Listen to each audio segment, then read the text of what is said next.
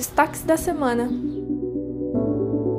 Olá, pessoal. Destaques da semana no ar. Pelo terceiro ano seguido, os paulistanos escolheram o Sistema Único de Saúde, o SUS, como o melhor serviço público da cidade de São Paulo, segundo a pesquisa do Datafolha. O resultado enalteceu os avanços na informatização da rede com foco na promoção de cuidado na atenção básica, além de ações e investimentos da gestão municipal.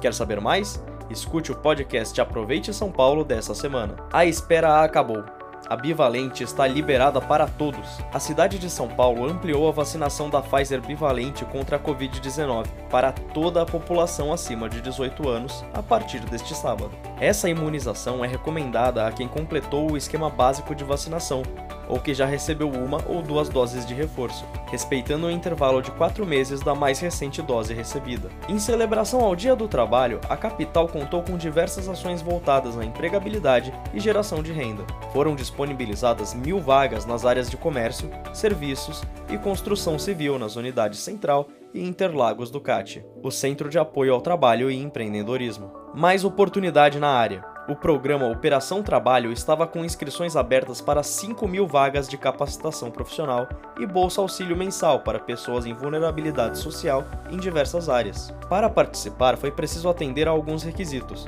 como ter mais de 18 anos, morar na capital e estar desempregado há pelo menos 4 meses, sem recebimento de benefícios. A vacinação de cães e gatos é a melhor forma de garantir a prevenção da raiva e a Prefeitura de São Paulo disponibiliza 17 pontos fixos espalhados por todas as regiões da cidade, com vacinação gratuita. Cães e gatos saudáveis com mais de 3 meses de idade podem ser vacinados.